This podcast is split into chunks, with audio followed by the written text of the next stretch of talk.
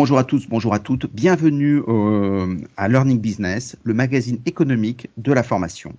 Aujourd'hui, notre émission est enregistrée le 14 mai 2019 euh, et on a la chance euh, d'avoir, comme d'habitude, des news qui sont présentées en introduction. On va avoir Fabrice Lenoble qui va nous présenter Teacher Reo, qui est une plateforme hyper intéressante pour les, formateurs ou les producteurs de, formation. et on va avoir la chance de terminer avec Anne Salimour qui va nous présenter tout l'intérêt d'aller sur des salons professionnels. Est-ce qu'il faut y aller? Qu'est-ce qu'on y gagne? Et combien surtout? Donc euh, on va avoir la chance d'avoir plein de choses intéressantes à dire. Eh bien on démarre directement avec Sophia et la première news. Oui, c'était aujourd'hui même les États généraux de l'apprentissage. Alors ils se sont tenus ce matin dans la région Hauts-de-France, à Lille plus précisément. Il s'agit de la deuxième édition sous ce format.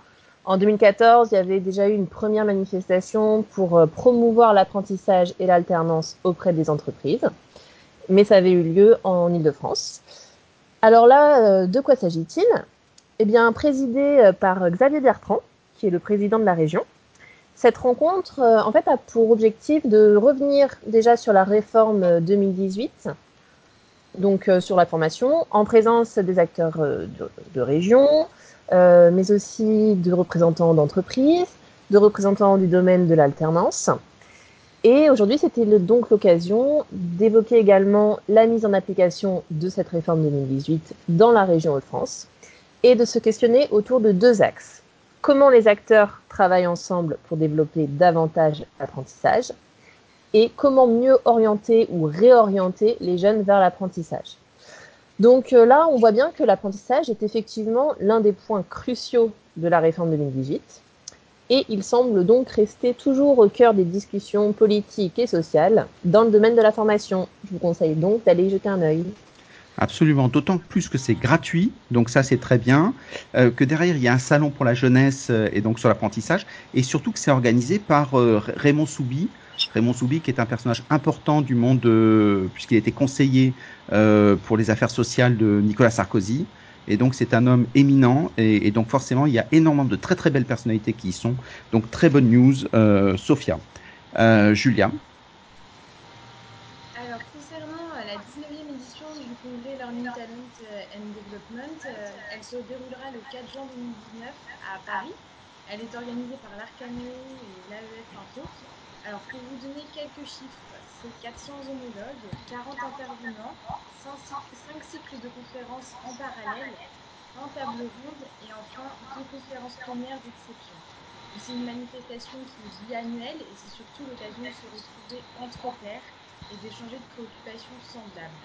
comme peut l'évoquer Claire Michaud, qui est l'actuelle directrice de ce congrès, euh, ce moment c'est l'occasion surtout pour ces leaders de partager leur vision et leurs expériences sur les grands enjeux actuels qui sont liés au learning et talent management. Alors, la particularité euh, de ce congrès, c'est finalement de proposer un programme qui est à la... Euh, peut-être que tu es un peu loin de ton micro, euh, Julien. En effet, lors de l'inscription, il est demandé aux participants de choisir les cycles de conférences auxquels ils souhaiteraient participer. Vous allez avoir plusieurs cycles de conférences qui abordent des sujets riches et variés, comme l'évolution de la fonction euh, Learning Talent et Development, la formation 2030, l'adaptative learning ou encore les nouvelles cultures managériales. Euh, vous aurez deux conférences. La première conférence inaugurale euh, qui s'intitule Je ne me rappelle plus demain. Elle sera animée par Francis Eustache qui est neuropsychologue et Philippe Nassif, conseiller de la rédaction à Philosophie Magazine. Alors, la problématique principale abordée sera si le passé semble nous échapper, est-ce du fait de l'accélération technologique ou parce que nos perspectives d'avenir nous paraissent singulièrement rétrécies Et enfin, une conférence de clôture aura lieu à 17h où les participants auront l'occasion de découvrir les lauréats de la 7e édition des Digital Learning Excellence Awards en participant à la cérémonie organisée par Segos en partenariat avec le groupe AEF. Donc c'est l'objectif surtout euh, de promouvoir des dispositifs qui reflètent toute la richesse et la diversité de la formation digitale à l'heure actuelle. Alors si vous souhaitez vous inscrire, c'est une inscription qui, qui, se fait donc sur les sites internet, ça avoisine les 2000 euros, mais ça comprend un package qui vous donne accès aux 8 sessions de formation et aux conférences plénières, à une on a un peu du, mal à entendre.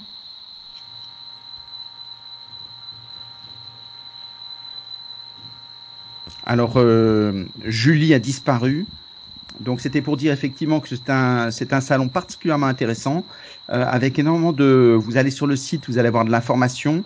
C'est un salon qui est, euh, qui est passionnant parce que d'abord il se passe au, au, au Précatelan, donc qui est un endroit plutôt magique. C'est un peu cher puisque c'est euh, presque 2000 euros en TTC, mais euh, c'est très intéressant. Puis c'est la dixième session, la 19e session, donc c'était un, des vieux événements euh, qui a été euh, lancé par Claire Michaud justement, qui en est la directrice. Donc tous ceux qui désirent y aller, c'est sur Paris.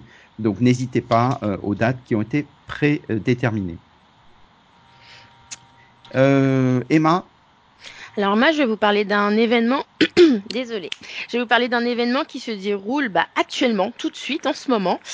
Euh, je vais vous parler de l'Agora du développement euh, RH. Je ne sais pas si vous connaissez, c'est un rassemblement euh, des responsables des ressources humaines et des responsables de formation qui a été créé et qui a vu le jour en 2008. du coup, ils se réunissent uniquement huit fois dans l'année dans des lieux originaux dans Paris, pour avoir euh, l'assurance de passer un bon moment, d'après euh, Pascal Picot, qui lui est euh, le dirigeant de, cette association. de ce rassemblement, pardon. les objectifs en fait de, ces de cet événement, c'est dans un premier temps de jouer le collectif, de trouver les meilleures solutions ensemble, parce qu'à plusieurs, bah, on est plus fort.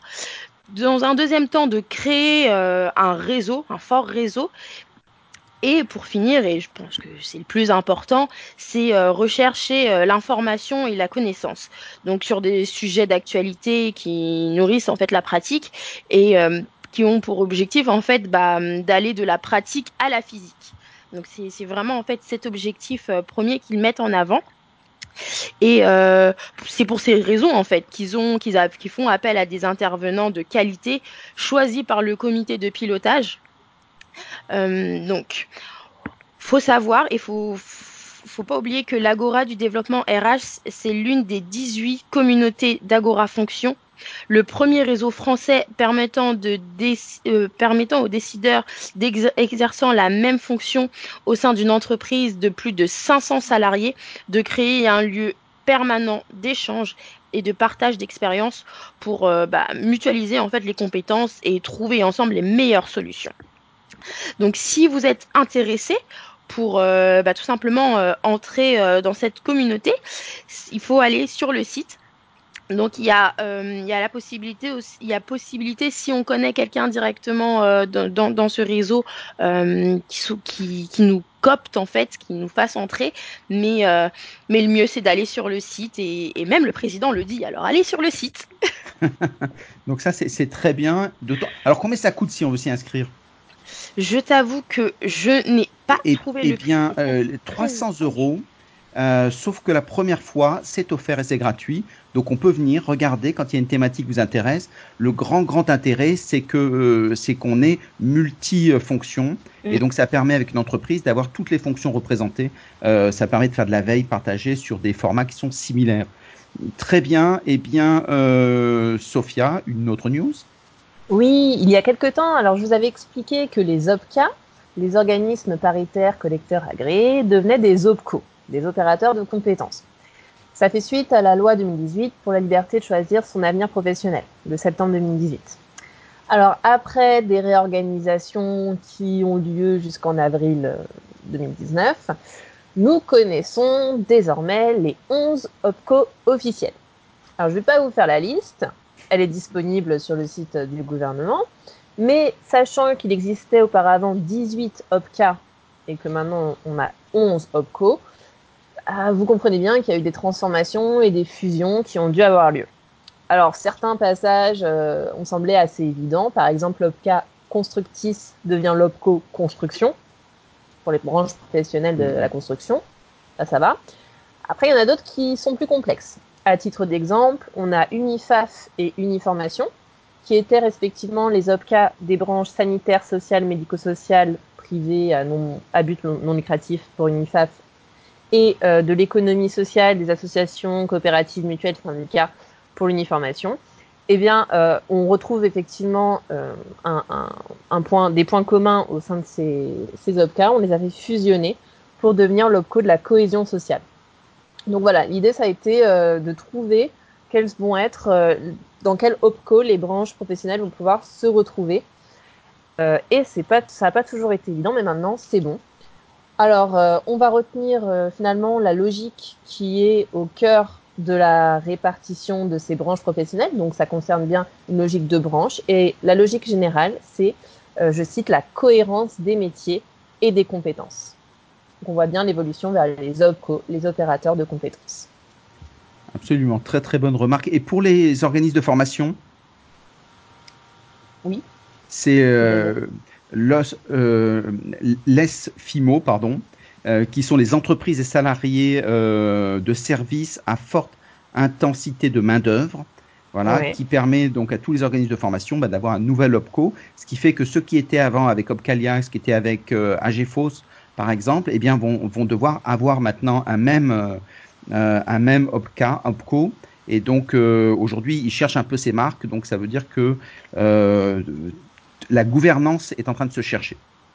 Sur tous les Exactement. OPCO. Donc, très bien. D'où la complexité, effectivement, de ce sujet euh, à suivre de près. Donc, dès que tu as de l'information, tu viens.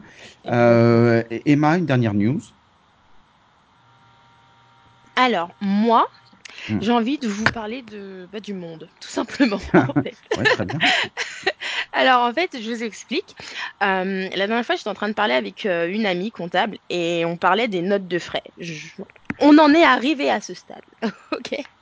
Et je me suis donc aperçue que. Euh, qu'en fait, c'est un problème, mais un gros problème, en fait, les notes de frais, parce que le traitement pour les entreprises prend énormément de temps, et puis il faut faire attention, en fait, euh, euh, bah, il faut être très vigilant, je vais y arriver, vigilant pour éviter euh, bah, toutes les fraudes et les mauvaises pratiques que, que, certaines personnes font.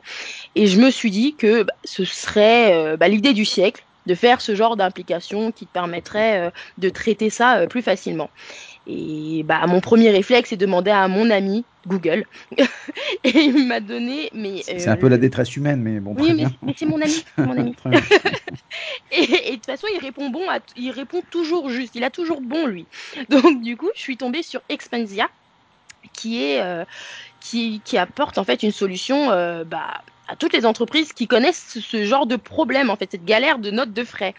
Et en, quelques mots, c'est tu scannes et tu traites.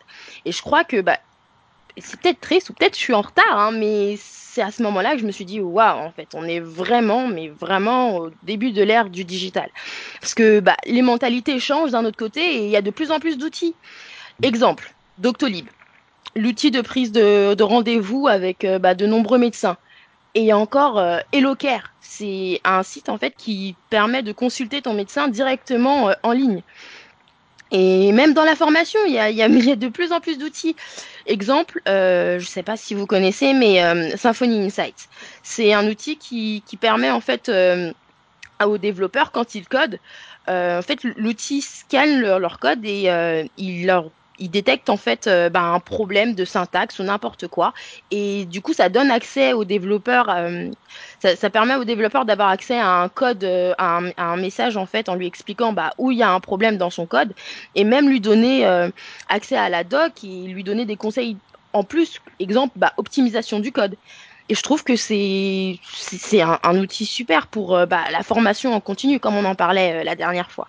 Et du coup, bah voilà, je, suis, très heureuse à la fois de me dire que bah le monde change et, euh, ça fait que commencer. Absolument. Et ça, ça, réinterroge toute la partie administrative pourrait, avec l'intelligence artificielle, être déployée. Et ça réinterroge sur les fonctions des futurs OPCO euh, quels seront leurs périmètres, puisqu'ils n'auront plus cette partie administrative qui à un moment va être numérisée euh, dessus. Donc plein de belles choses. Euh, eh bien, je vous remercie euh, toutes. On va directement passer à, notre invité, euh, à notre invité qui est Philippe Lenoble, Fabrice Lenoble, pardon, et Sophia. Sophia, peut-être une envie de le présenter et de voir un peu qu'est-ce qu'il peut apporter aux entreprises. Exactement. Alors, de le présenter, non, je vais lui demander de se présenter tout seul. Euh, Fabrice Lenoble, bonjour. Merci beaucoup d'être avec nous. Alors, euh, tu es euh, entre autres le créateur de TeacherReo. Et euh, justement, est-ce que tu peux nous présenter cette plateforme et puis te présenter toi dans tes projets, ton métier, etc., s'il te plaît? Alors, bah, bonjour également. Donc, à la base, je suis formateur, développeur et, et informaticien. Et on s'est aperçu que globalement, il y avait pas mal de centres de formation qui souhaitaient diversifier leur offre de formation et, qu'il y avait des gens euh, qui étaient un petit peu euh, disséminés euh, partout en France qui n'avaient pas accès à la formation. Et on s'est dit qu'on allait créer une plateforme qu'on allait appeler Teacher.io qui allait permettre de, rendre les campus connectés et de permettre de faire de la formation en téléprésentiel de façon simple et aisée. Super. Et du coup, euh, actuellement, avec Teacher.io, euh, vous en êtes où? Tu pourrais nous donner quelques chiffres? Le chiffre d'affaires, euh, le Alors, nombre de salariés, etc. Le, le, chiffre d'affaires, bah, on a fait l'année l'année dernière, on a fait 70 000 euros de chiffre d'affaires. Donc on est, on, c'est c'est la première année où on a fait du bénéfice. Donc on est une petite structure pour l'instant. Ah.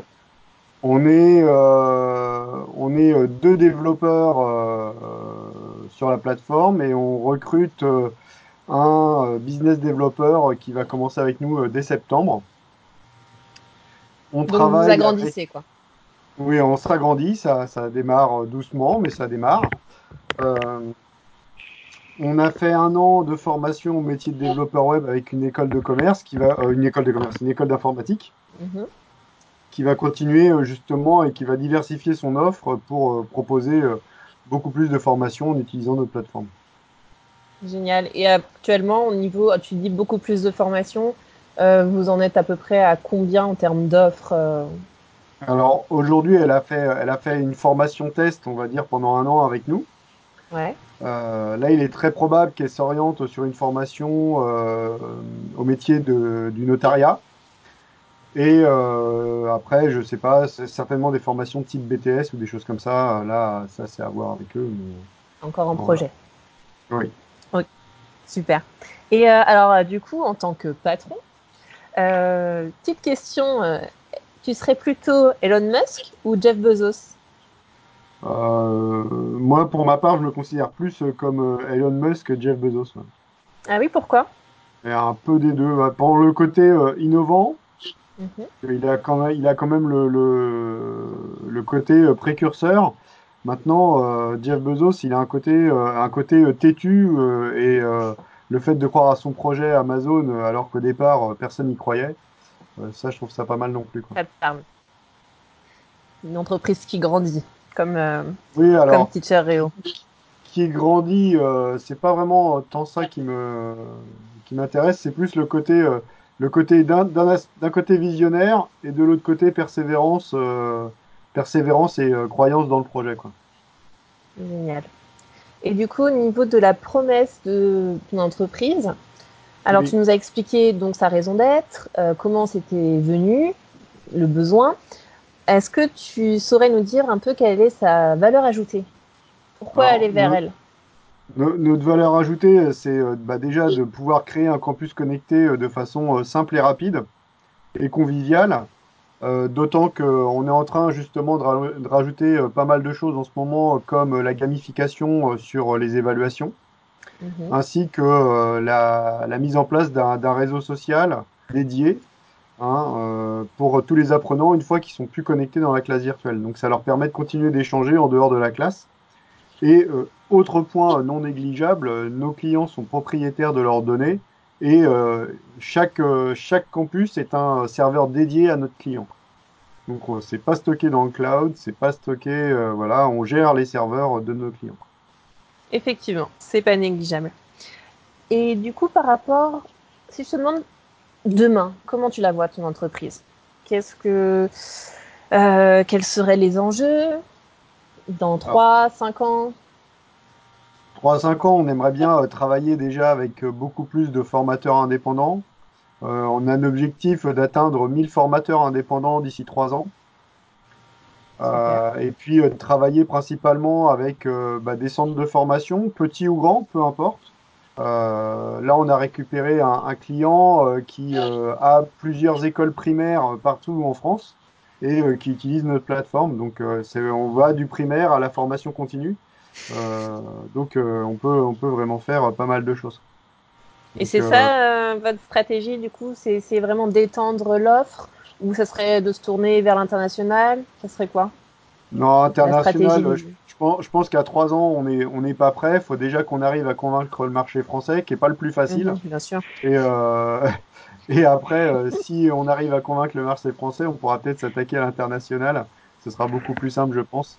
Euh, pourquoi pas, quand je dis international, je pense plus notamment aux pays, aux pays d'Afrique qui, qui, peuvent utiliser la plateforme. On a déjà eu des, des touches avec, avec des pays d'Afrique, donc ça pourrait être intéressant. Donc ça reste quand même euh, une possibilité dans l'avenir, pas tout de suite, mais euh, un objectif euh, de Teacher.io. Ouais. Génial. Et alors, et, pour les indépendants, si est-ce que la, plateforme, puisque au, démarrage c'est plutôt éducation nationale, puisque teacher, mais avec les indépendants, est-ce qu'il y a des systèmes de économiques, un peu comme des tunnels de vente ou des choses comme ça, qui permettent du tout en un, ou peut-être des développements possibles? Alors, ça, ça, peut être des développements possibles, mais on veut que ça reste relativement simple et pratique. Donc, le but pour nous, euh, quand on va travailler avec les indépendants, c'est qu'ils prennent un abonnement euh, pour l'utilisation de la plateforme. Et après, euh, ils font ce qu'ils veulent. après, ça n'empêche pas de commercialiser pour eux directement depuis la plateforme. C'est-à-dire qu'on va, on va certainement nouer un partenariat avec un, outil de paiement de type euh, Stripe ou euh, MangoPay ou des choses comme ça, ou Payplug, pour que euh, la, le formateur puisse directement vendre sa formation et sans que nous on prenne quelques commissions que ce soit. Ou, enfin, voilà. C'est un peu, un peu l'idée. Et, et, la licence coûterait combien? Alors la licence, elle serait à maximum 50 euros par mois. Donc, ce qui est très vite rentabilisé à partir du moment où on a 10 ou 15 personnes dans la salle de formation. Quoi. Exactement. Alors moi j'aurais une autre euh, une autre question, Fabrice. Euh, est-ce que tu as euh, un d'entreprise, un modèle en fait qui t'inspire? Alors on a parlé tout à l'heure du type de patron, mais là on est un peu loin, on n'est pas dans le domaine de la formation, on est sur des gros gros patrons internationaux, de manière plus locale et dans ton domaine. Est-ce que tu as des des modèles ou un modèle? Alors, je serais, tenté de dire qu'il y, y a, quelques modèles. Il y a notamment euh, Frédéric Bardot avec Simplon. Euh, il y a également euh, Anna Stefanov, euh, qui est comme moi membre d'Tech France et qui a monté la Wildcode School. enfin voilà, ça c'est des gens ouais, qui m'inspirent un petit peu parce que je trouve que ce qu'ils font c'est pas mal. Et moi j'aimerais bien reproduire ça en téléprésentiel. Euh, ce, genre de formation euh, qu'ils font euh, gratuitement et, et, ouverte à tous.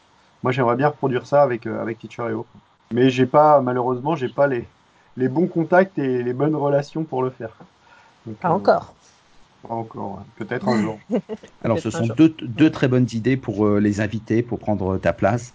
Donc, c'est merci. De rien. Une dernière question? Eh ben écoute, euh, moi je voilà, j'aurais voulu euh, savoir euh, simplement si dans on a parlé des 3 à 5 ans, on a parlé un peu plus tard au niveau de l'international. Est-ce que tu prévois d'avoir de continuer à mener cette entreprise encore longtemps sur ce modèle-là, ou tu prévois peut-être de créer d'autres entreprises sur des domaines sans proche, mais. Euh, non, pour l'instant, euh, enfin moi, moi, ce, ce modèle-là me convient bien. Euh, J'ai pas pour vocation à changer euh, tous les quatre matins de, projet. non, ce serait plutôt étendre ce projet. Donc, ah, l'étendre, ah bah oui, alors l'étendre, oui, mais j'ai pas encore de, de, de, vision sur, sur ce qu'on peut faire, quoi. Donc, pour l'instant, pour l'instant déjà, faisons ça bien, euh, menons-le à terme et après, euh, après on avisera euh, sur, sur la suite. Et est-ce que le, modèle de développement, pour, pour inciter les gens à, reproduire ce que tu as fait, c'est que tu travailles dans, dans l'éducation nationale où tu as des contrats, tu interviens dans des BTS, dans des structures comme ça, et puis tu l'as fait en dehors de ton activité principale? Alors, euh, Où est-ce que tu t'es lancé? alors, je travaille plus avec l'éducation nationale. Euh, je suis euh, formateur indépendant. Euh, et en fait, je, je viens, je viens développer cette plateforme. Alors, en parallèle de mon activité, mais ça représente quand même une bonne moitié de mon temps, plus la personne qui travaille avec moi. Donc, ça représente pas mal de temps. Quand même. Donc c'est très intéressant parce qu'en en gardant déjà un modèle économique qui permet de vivre, ce qui est important, euh, déjà pour assurer le devenir de la structure, et, et ça permet justement après d'arriver euh, petit à petit à laisser monter des projets de cette nature-là, euh, et donc au bout d'un moment, quand il est rentable, de faire la bascule. Tout à fait.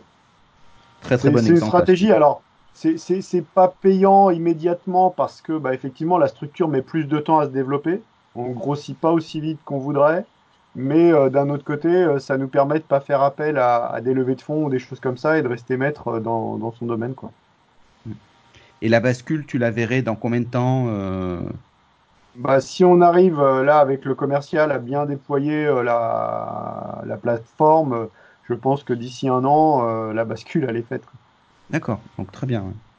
Donc un bel exemple pour euh, à suivre. En tout cas, merci beaucoup parce que c'est c'est inspirant euh, comme projet. Ouais, merci beaucoup Fabrice. Merci beaucoup à vous. Eh bien, on garde le meilleur pour la fin, dit-on. Euh, c'est Sally Moore, euh, qui, est, euh, qui est la directrice du Learning Technology euh, et qui est euh, une grosse influenceuse euh, euh, sur le e-learning en Europe. Donc, euh, on les cherchait, ces influenceurs, et bien, on l'a. Euh, elle a été, euh, elle a été re- reconnue par cela. Euh, Emma, peut-être euh, une question Bah, pour une démarrer première question. Absolument. Euh, moi, ce que je voudrais savoir, c'est quels sont, quels sont les types de, fo- de, de, de, de formation, en fait, les types de formats de formation qu'on peut euh, trouver. Ça fait beaucoup de F. Hein. Oui, Emma, euh, tu m'entends bien là? Oui, c'est parfait. Ok. Euh, oui, Alors donc, pe- pe- peut-être euh, commencer par présenter le salon euh, Oui. le- en quelques mots Learning Technology pour, Oui. pour après savoir ce qu'on peut en faire. Donc, Learning Technology, c'est un, grand salon et conférence euh, qui existe à Paris que j'ai fondé en l'année 2000. Et je l'ai fondé à l'époque où j'étais euh, directrice de formation d'un très très grand groupe, euh, Digital Equipment, et j'avais 3000 enseignants et 26 apprenants à gérer. Et à l'époque, je voulais absolument faire du e-learning et pouvoir faire beaucoup plus de formation avec beaucoup moins de coûts. Et je cherchais des solutions. Et puis, ma première réaction en tant que directrice de formation, c'était est-ce qu'il y a un salon un lieu où on peut, peut rencontrer les fournisseurs et comparer toutes les solutions? Et en fait, il y avait un tout petit à Helsinki qui s'appelait ODL, Open Distance Learning, qui était en fait pour l'académie et qui s'agissait des choses comme le Open University. Il n'y avait absolument rien pour les entreprises. Donc, euh, j'ai rencontré un directeur de salon sur un télésiège qui était arrêté. On avait 10 minutes pour, causer. Et j'ai découvert le monde des salons et j'étais très impressionnée. Donc, je l'ai fondé. Donc, ça existe maintenant depuis 20 ans. On est dans notre 20e édition. Et c'est c'est toujours à Paris, c'est toujours la dernière semaine de janvier. Et c'est fait pour que tous les chefs de formation dans les entreprises peuvent venir euh, assister à des conférences gratuites, mais des conférences d'une extrême qualité. Parce que moi, je suis très stricte avec les fournisseurs. Ils n'ont pas le droit de faire du pitch dans mes conférences. Mes conférences sont stratégiques et j'essaie au maximum de emmener les témoignages des clients de mes clients.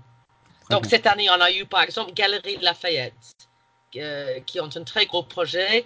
On a eu euh, Airbus Industrie, euh, Renault, le groupe PSA, Saint-Gobain, L'Oréal, euh, les, les lingeries Chantel. Donc, une, vaste euh, variété d'études de cas qui aident les, directeurs de formation à comprendre comment on peut démarrer. Parce que c'est vrai qu'en France, on est un petit peu en retard. Et j'aime bien que les chefs de formation soient inspirés par l'expérience des autres. Donc, c'est un forum à Paris pour ça. Euh, malgré le fait qu'on est focalisé sur l'entreprise, il s'avère que un tiers de nos visiteurs viennent de l'éducation nationale ou viennent de l'enseignement. Donc, on a aussi pas mal de, mes clients, les exposants et sponsors, qui, sont sur les deux, deux marchés, hein, qui sont assez différents, il faut dire, dans leur façon de procéder. Donc voilà, et on a une grande exposition avec environ 160 euh, acteurs du marché français et européen et euh, international. Donc, on a des, des, sociétés qui viennent de Canada, États-Unis, euh, et puis de, de, de, tous les pays en Europe. Mais bon, c'est quand même 80% français. Et les conférences sont en français aussi. Hein. Et, et, ça marche très, très bien. Et je trouve que c'est très valable pour les deux, pour les visiteurs d'un côté et pour les acteurs du marché de l'autre. Hein. Et, et, on est comme une grande famille et on se retrouve chaque année avec Stéphane aussi. Hein. Absolument, et j'accepte avec beaucoup de plaisir de, de te revoir dans ces, dans ces moments-là. Est-ce que dans à quel moment une entreprise a intérêt à venir dans un salon? Alors, euh, nous avons toutes sortes d'entreprises qui sont clients. On a des très très grandes entreprises type américain, type Cornerstone, qui dominent le, le, part du marché et qui ont des énormes budgets. Mais on a aussi un, ce que moi j'appelle le startup village, parce qu'en France, il y a pas mal de, micro-entreprises et petites entreprises euh, toutes jeunes dans le secteur, dans les choses comme les neurosciences, la réalité virtuelle, les nouvelles technologies d'apprentissage et on essaie de, faire des, deals spéciaux pour eux. Parce que c'est ce que j'ai constaté avec ces jeunes entreprises, c'est qu'ils sont souvent fondés par les gens de très grande technicité, des gens brillants, mais qui n'ont quasiment zéro expérience dans le marketing. Et ils ont une petite tendance quand même à, peaufiner le produit, euh, développer le produit, faire du code, etc. Et puis se poser les questions, ah, on a besoin de clients maintenant. La meilleure façon de trouver des clients, surtout quand vous avez quelque chose de nouveau qui est peut-être pas très connu, c'est de venir sur le salon et euh, nous on fait dans les théâtres, on fait justement euh, en dehors des conférences, on fait des démonstrations de nouveautés. Et les visiteurs sont toujours fascinés, ils aiment toujours ça, surtout si c'est dernier cri. Hein. Donc pour les startups, on fait les, les packs vraiment pas chers où ils peuvent venir avoir un petit stand de, de 6 mètres carrés et avoir une présentation en théâtre de leur nouvelle euh, technologie. Et franchement, si tu regardes le, le retour sur chaque euro investi, c'est loin la meilleure chose que tu puisses faire avec ton budget marketing quand tu es en position start-up. Alors, quand tu dis pas très cher, euh, ça fait combien pour une start-up? Pour, pour une start-up, pour participer au Startup Village, c'est environ 3 000 euros. C'était ça. Et qu'est-ce que. Ça, ça comprend le temps, les équipements, l'électricité, tous les branchements, la moquette, l'éclairage, deux, trois meubles et surtout, très important, euh, une présentation en théâtre avec euh, devant les 7000 visiteurs. Et, et les, les, startups qui ont déjà expérimenté, parce qu'ils sont là depuis quelques temps, euh, elles sont contentes, elles gagnent suffisamment d'argent, elles gagnent deux fois, trois fois, dix fois, cent fois?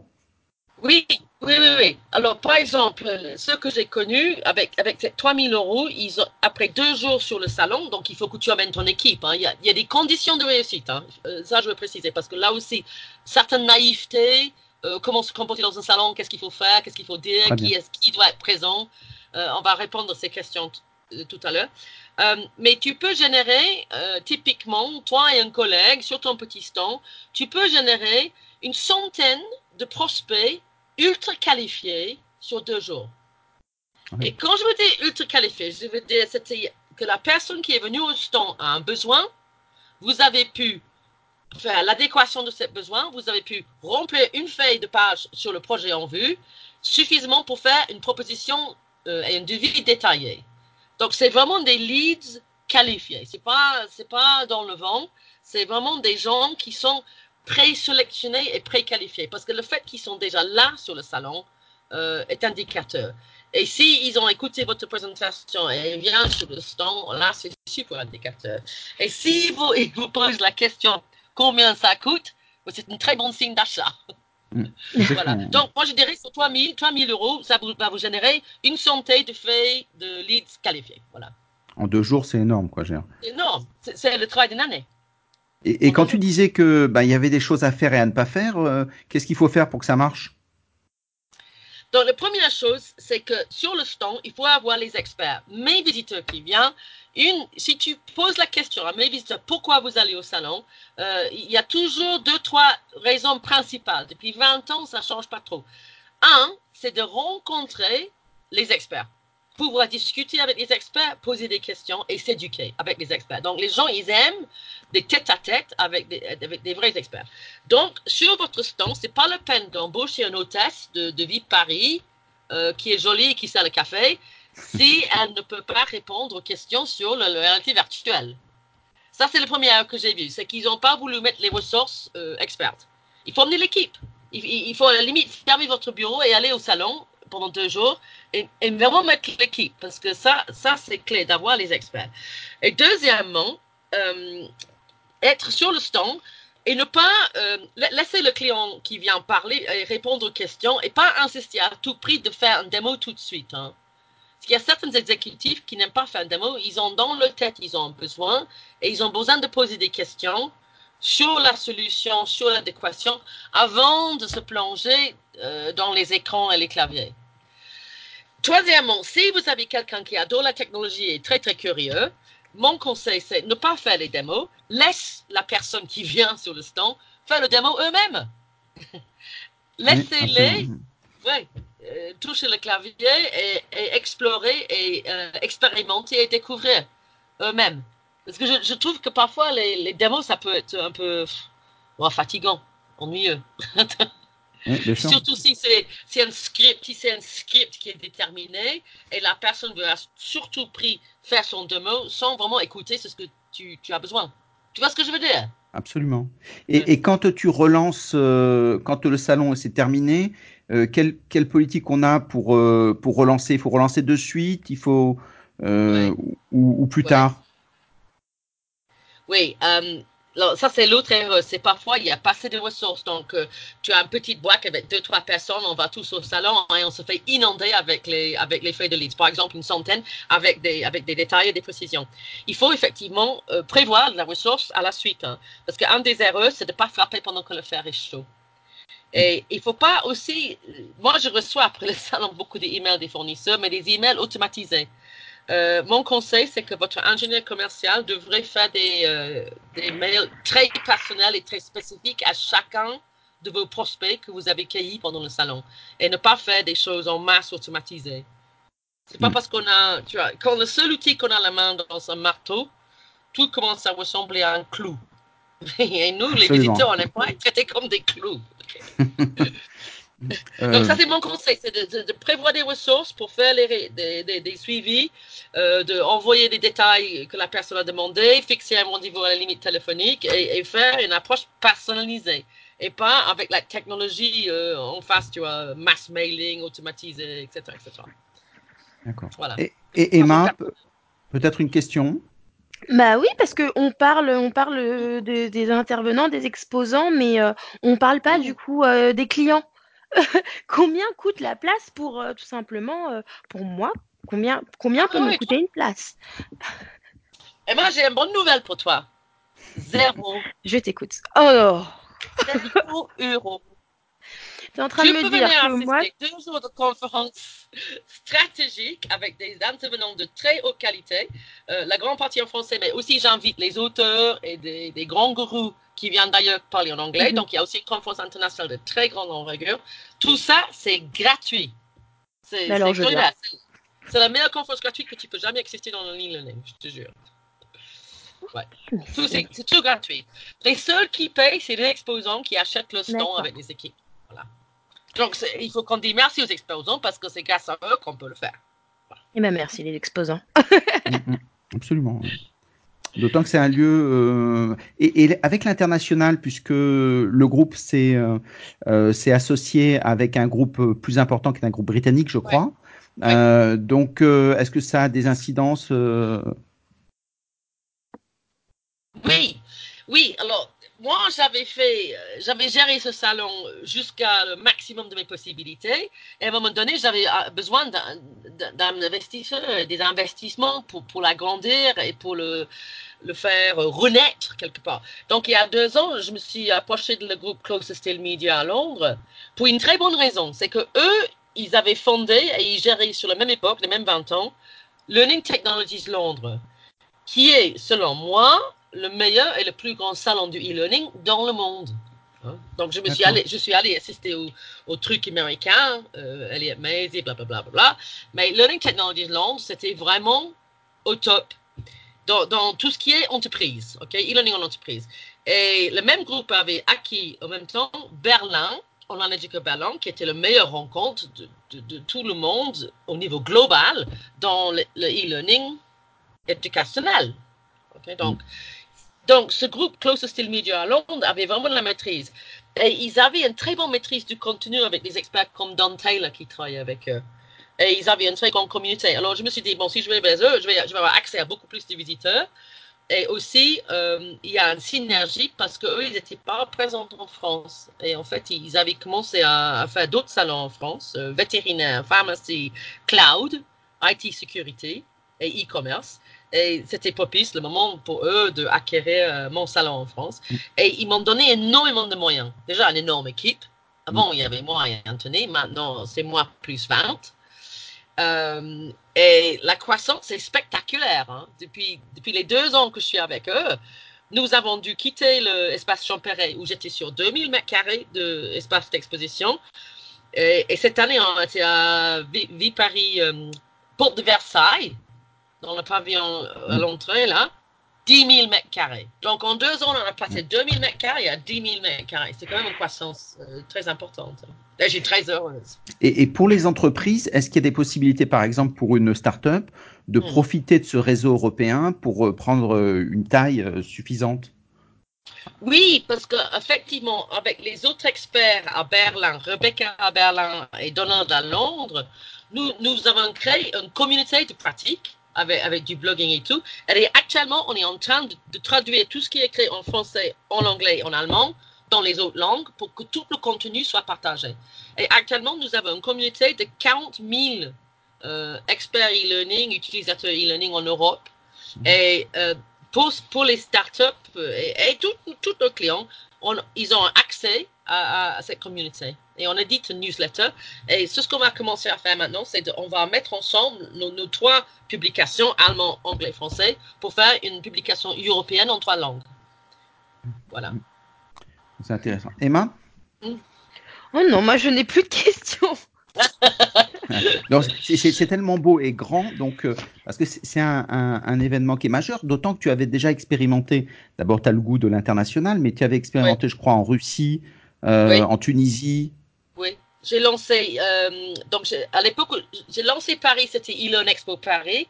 Euh, l'année après, j'avais lancé Vienne et Amsterdam, Hong Kong ensuite, ah et ensuite Moscou. Alors Moscou, ça, ça a vachement bien marché. au début, je l'avais fait comme un, truc international, mais au, fil des ans, c'est devenu super, super russe. Donc, j'ai repassé la main aux Russes et actuellement, c'est c'est l'équipe de l'Université de Moscou euh, Economic, euh, Economic Faculty, euh, MESI, qui le gère, et avec beaucoup de succès. Euh, j'avais aussi lancé à Shanghai, et Bahreïn et Dubaï. Et au fil des ans, il y a certains marchés qui étaient un peu en, ébullition, et puis après qui se sont tués. Et puis certains marchés, comme le Moyen-Orient, c'était trop cher, en fait. Les lieux coûtent très cher, le marché n'est pas assez grand, etc. etc. Euh, et pour l'instant, je me focalise actuellement sur l'Angleterre, Allemagne et France, qui sont les trois grands marchés en Europe. Mais je, regarde aussi le Benelux et la Pologne. Parce que j'ai découvert qu'en Pologne, il y a plus de, il y a plus d'acteurs e-learning qu'en France et en Allemagne. C'est fou, hein? Oui, c'est énorme. Hein. et à des prix tout à fait intéressants aussi. Donc, euh, oui, oui, et compétents, hein. ils sont compétents. Et sur le pôle asiatique, tu as complètement euh, abandonné ou? Oui, pour l'instant. Nous avons acquis une, conférence à Singapour qu'on va développer dans le même sens que Online Education Berlin, c'est-à-dire pour la partie education. Parce que nous avons découvert que le marché corporate est assez immature en, Asie. Et j'avais fait à Shanghai et à Hong Kong. Mais ce qui tu sais ce qui est très difficile? J'ai lancé des très bons salons, ça a très bien marché. Quand les Chinois voient que quelque chose marche, ils te prennent le logo, les dates, l'image, tu peux rien faire. Mm, mm. Donc, tout investissement euh, s'effrite euh, par la concurrence locale qui a aucun gène de copier exactement ce que tu fais. Et tu peux pas mm, protéger l'investissement. Donc, j'ai abandonné euh, ce type d'événement en Chine. Mais par contre, on focalise sur Singapour pour le marché asiatique. Mais on commence avec la même audience qu'on a à Berlin, c'est-à-dire les écoles, les universités euh, et la formation continue. C'est ça qui marche bien là-bas pour l'instant. D'accord. Et, donc, euh, et avec les, écoles en, France, il y, a, y, a, y, a, un bon retour éducation nationale où ils viennent juste regarder, ils passent pas à l'acte? Euh, non, non, actuellement, euh, il y a un secteur dans la formation continue qui marche très bien, c'est les écoles de commerce. Eux, ils sont en avant et il vient, alors c'est ce qui est très intéressant, il vient exposer au salon.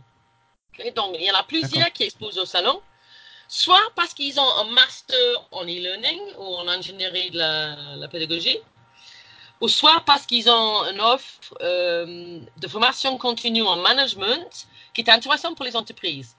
Donc, on est un petit peu dans le crossover entre les écoles de commerce et les entreprises, et souvent d'ailleurs, les entreprises sont impliquées dans les écoles de commerce. Donc, cette partie-là, ça marche. Mais effectivement, le parti K12, les écoles primaires, oui, il y a, il y a, il y a un ralentissement. Et aussi, il faut dire, la définition d'un marché, okay? la définition d'un marché, c'est que il y a un client qui a un besoin, toi, tu as quelque chose, une solution qui répond à ce besoin, et le client a la volonté et de l'argent pour l'acheter. OK? Mm. Tu vois le problème là? Ouais. c'est quand on parle de l'éducation nationale, il y a souvent un besoin, il y a la solution, mais ils ne sont pas toujours d'accord de l'acheter. Et, et, ouais, et dans certains secteurs, pas forcément en France, mais ailleurs, j'ai rencontré une attitude qui, qui, qui, est historique, qui vient du fait qu'Apple et Microsoft ont donné beaucoup de choses aux écoles. Donc, Mm, mm. parfois, les écoles attendent qu'on les donne les trucs, qu'on les donne les laptops, qu'on les donne le logiciel. Et euh, donc, pour certains de mes clients, tu pourrais mourir de faim en attendant, quoi. Mm, mm, mm, bien sûr. Ouais. C'est ce qui est une des grosses difficultés qu'on a avec euh, l'éducation nationale. Euh, C'est en fait euh, leur capacité, alors qu'ils pourraient être moteurs, euh, ben, pour Mhm. l'instant, ils, ils jouent pas encore pleinement ce rôle. quoi. Ouais. Alors, justement, c'est ça le contraste avec l'Asie. À Singapour, arrive l'année prochaine, euh, 100% de l'éducation vocationnelle des métiers sera faite de façon dématérialisée. 100%. Et il y a aussi, fondé à Singapour, il y a euh, UG21, la Un- euh, University 21. Ils ont 10 000, euh, attends, ils ont 10 millions d'étudiants qui font un MBA avec eux. Bien sûr, ces 10 millions de personnes se trouvent en Asie, en Inde et en Chine. Mais c'est le plus grand campus virtuel du monde. Donc, Mm, mm. dans, dans ces pays en voie de développement, les, les intérêts du MOOC, l'intérêt de la classe virtuelle, c'est évident. Ça évite tous le, le- le- les, les frais de construction de bâtiments et ça permet de, de fournir un marché qui, a beaucoup faim, qui a faim pour l'éducation et qui est très motivé. Et c'est vrai, c'est contraste absolu. avec- Exactement. Et c'est ce qui donne euh, la légitimité d'aller dans ce salon parce que on y voit plein de belles choses, plein d'idées, plein de retours d'expérience, plein de réflexions aussi. C'est la force Ouais. du salon et donc c'est euh, c'est tout à fait intéressant. C'est fin janvier et donc euh, j'invite tout le monde à, à suivre. euh, Je on en re- précise, hein, Stéphane, Oui. c'est le 5, cette année, ça va être le 5-6 février, parce que Ah. les vacances scolaires ont changé un petit peu. Donc, pour, pour l'année 2020, c'est le 5 et 6 février aux portes de Versailles. Tip top. Merci beaucoup Salimour. Euh, C'était un très très beau moment. Euh, et on aura le plaisir de venir te voir comme d'habitude, euh, comme chaque année. Merci beaucoup. Oui, Merci à venez tout le avec monde. toute l'équipe, je veux voir les filles en personne. Hein. Ah, très On bien. arrive. Donc tout le monde est Emma, invité. Donc, absolument. Julie. Merci beaucoup. À très bientôt à tout le monde. Au revoir. Merci beaucoup. Au revoir. À bientôt. Au revoir. Tchau. É assim, tchau.